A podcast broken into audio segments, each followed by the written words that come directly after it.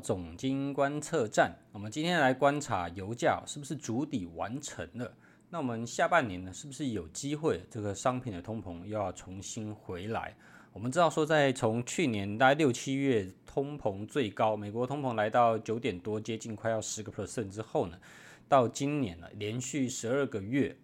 通膨呢是持续的一直往下走。那这样子的一个下行趋势呢，其实有很大的因素是来自于呃油价的负贡献，也就是说油价从去年大概四月的，呃应该说二三月乌俄战争开打，然后呢到三四月这边来到一个近期的呃最高点之后呢，呃油价呢就开始一路的往下去做修正，然后呢这样就带动了整个通膨的一直往下走，所以。呃，油价呢可以说是通膨负贡献最大的一个贡献者哦。那我们可以发现说，在最近，哎，好像有一点点不太一样了。第一个，油价在前几个月一直去往六七十块这边往下去测，但是呢，并没有打下去哦。然后呢，在最近呢，呃，美国的这个战备储油的释出，好像慢慢的停止了，甚至有一些些开始回补的一个迹象。那当然了，我们说美国的战备储油是作为美国本身呃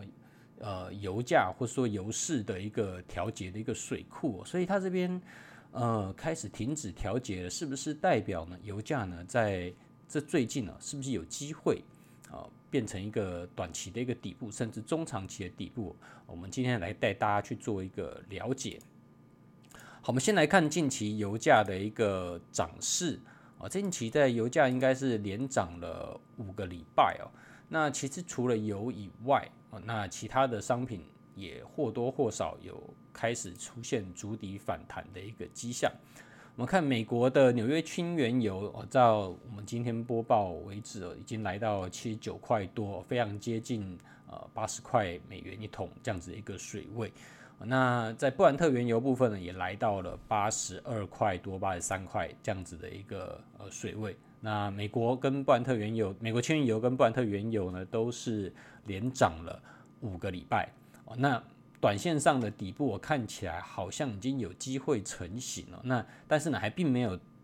突破这个呃盘整的一个区间。所以，如果盘整区间接下来有机会去挑战箱型的顶部，甚至有机会在这边呃形成一个比较大的一个底部的话，那油价如果重新又往八十块、八十五块，哦，甚至九十块以上去做挑战的话呢，那是不是就代表说，呃，从油价呢会从通膨的负贡献者，又重新变回了呃拉动通膨的一个这个主要的一个推手？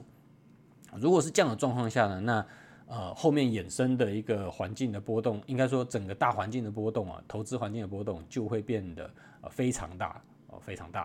啊。为什么呢？因为当通膨重新又被拉动之后呢，代表说美联储这一次的紧缩也并没有达到它所预期的一个效果，那代表说这个紧缩呢还会继续持续。那资金的水位，应该说资金的紧缩政策呢，将会使得呃流入到市场上的资金呢，再进一步的缩小。那可能呢，呃股市呢就没有办法像今年上半年这样子顺风顺水的啊，一直去往高点去做反弹，去做突破。那加上比较高的一个利率呢，对于融资成本的提升、企业获利的呃困难度，其实都是加大这样子的一个挑战的。所以对股市来讲，就会变得呃更不稳定。但是另一方面来讲，哦，比较高的油价是不是也代表了呃经济或者说整个全球景气其实并没有想象中的这么差，已经有开始去做回温了。我们可以发现说，呃，最近中国的股市也出现了呃大涨的状况啊。那其实呢，中国股市在今年以来，除了一二月有比较好的表现以外，那在呃，后续的时间呢，都呈现一个震荡盘弱的格局。那最近呢，跟油价一样哦，开始有一个筑底的迹象，有机会呢去挑战这个箱型区间的一个顶部。那如果油价跟中国股市同步的一个进行反弹，那下半年啊，那全球股市的部分呢，呃，在真正碰到联总会的一个呃这个资金紧缩的压力之前。我觉得，哎，其实是不是有机会再开启一波呃极短线的一个多头的一个走势？那我觉得可以去做一个观察。好，那我们接下来来去了解一下，说为什么这一波的油价，呃，有机会在这边筑底，呃，开始去做一个反弹。我们可以看到说在，在呃我们的台湾市场这里哦，呃有这个商品的 ETF。其实我们如果想要做油价的话，不见得要去用呃期货来去做一个操作。其实我们比较常对于油价的一个关关注，通常会用那除了我们本身民生用品以外啊，那如果你想要投资油价，我们大概都会用几种方式哦。第一种，嗯，你要投资油价，那你就做期货嘛，呃，直接对油价有有看法。那第二种呢，就是做 ETF 啊，这个由基金经理人帮你买期货啊，至少你不会有保证金追缴问题，呃，也不会有资金控管的问题。第三种呢，呃，去投资。呃，油的公司啊，比如说像呃，股神巴菲特买西方石油啊，或是呃这个产油的公司啊，或者是说你直接去投资美股的呃这个呃他们的一个石油公司，比如说道琼里面就有两家比较大的一个石油公司，雪佛兰跟埃克森美孚啊，或是说你投资呃这个石油相关的产业，像台湾的话，大家就想台塑嘛，啊，但是其实它的关联性是一。是有间接的这样子啊，慢慢往下去淡化，所以油价上涨不见得台塑就会赚到钱，我台塑化就会赚到钱哦，所以它是有呃，它并不是非常直接的一个状况。那台湾这边油的 ETF 其实还呃，以前有这个元大这边有一个正二，但是现在呢，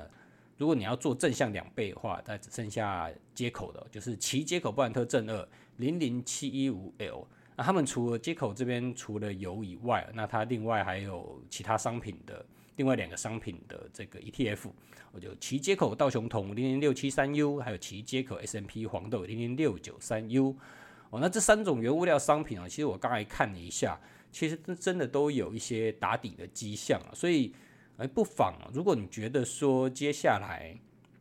呃原物料有机会开始走一个反弹，你认同这样的一个。呃，观点的话，那可以留意一下像这样子的呃操作的一个机会。好，那我们来看这一次的油价反弹，主要是来自于呃，我觉得啊，应该是来自于战备储油的止卖回买。油价在今年应该说从去年三到去年三月开始乌俄战争到呃中国封城哦，人们来到最高点一百二十几，然后慢慢的。往下去一直去做一个修正，其实大家可以发现说在，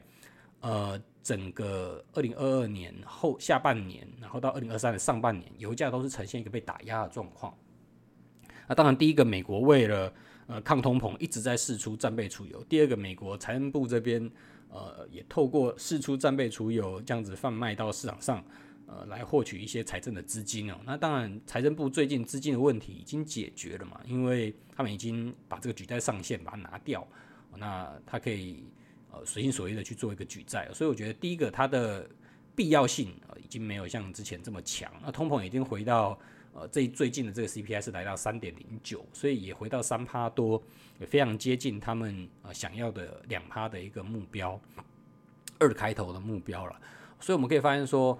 呃，美国的战备储油开始只卖回买之后呢，原本 OPEC Plus 就已经有在减产，沙特阿拉伯就一直在减产，因为这些呃中东的产油国家哦，他们其实对于呃油价的依赖度是蛮高的，所以油价一旦底下跌，他们的财政收入就会蛮吃紧的哦，那他们就没有办法过得这么优渥，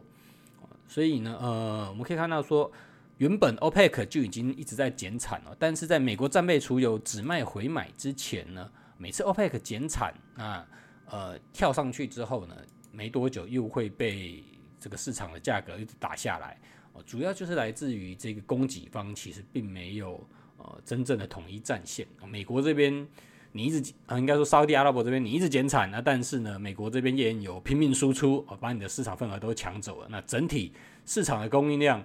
也并没有变少哦，所以呢，油价就呃跳上去之后呢，没多久就掉下来了。但是呢，我们发现当美国这边停止释出战备储油，把这个水龙头关紧之后呢，好像事情就开始有了一些不一样哦。油价在底部这边连续五周的一个呃上涨，止跌回稳的迹象好像已经真的出来了。我们可以观察。后续呢，如果美美国这边的战备储仍然是呃持续的在做释出的话，那我觉得其实呃油价是蛮有机会走一个止跌回温，甚至不排除如果说有新的呃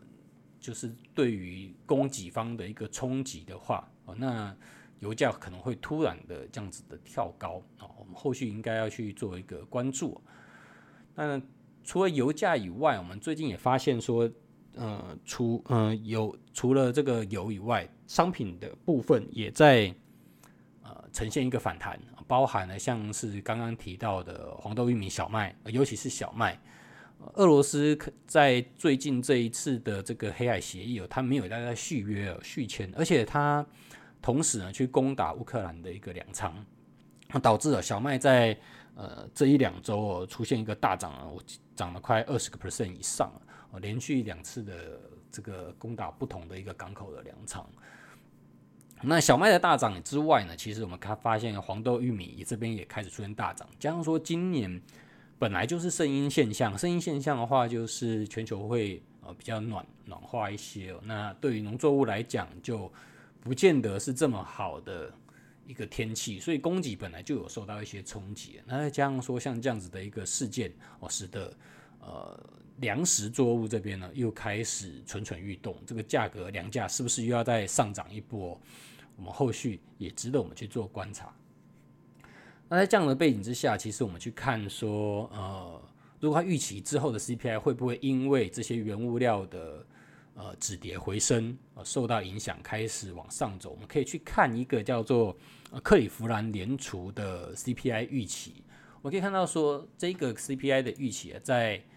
呃，六月的时候见底啊，他那时候预期是三点二二，那实际上公布出来是三点零九。那现在他们预期七月的 CPI 呃已经来到了三点三七，其实就是比他之前预期六月三点二二来的更高。呃，克里夫兰的联储的预期其实我觉得还蛮准的，但是呢，这近一年以来，就是从去年六月到现在，呃，实际上的通膨数据都比他预期的稍微低一点点。所以呢，我们看到说，呃，这个联储的预期已经开始往上走。这克里夫兰联储，嗯，补充一下，它其实就是美联储的呃一个分分行，嗯，克里夫兰这个的分行。那他们的负责主要的专精项目就是在通膨的研究，所以他们都会每个月会提供这个 CPI 的呃预期，哦，来去做给大家去做这个观察。所以下一次的 CPI 公布是八月十号，八月十号。的 CPI 公布很可能就是一个关键的转折。如果这边的 CPI 停止了这样子连续下降的趋势的话，那大家可能就要小心了，因为我们刚才所提到的通膨开始反弹的这样子的情境，很有可能就会开始发生了。好，所以呢，呃，下半年其实我会觉得说，原物料的行情蛮有机会回来的。那今年以来，原物料这相关的类股。呃，对台湾来讲啊，其实你看之前很热的华兴啊，或者是这个航运类股啊，呃，都没有很好的表现。呃，那我觉得电线电缆行也没有什么太大的表现嘛。我觉得在接下来，如果呃从原物料的源头这边价格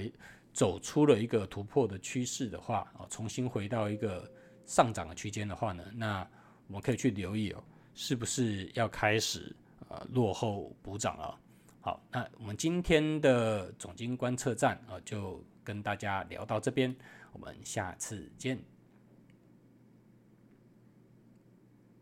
本公司与所推介分析之个别有价证券无不当之财务利益关系，本节目资料仅供参考，投资人应独立判断、审慎评估并自负风险。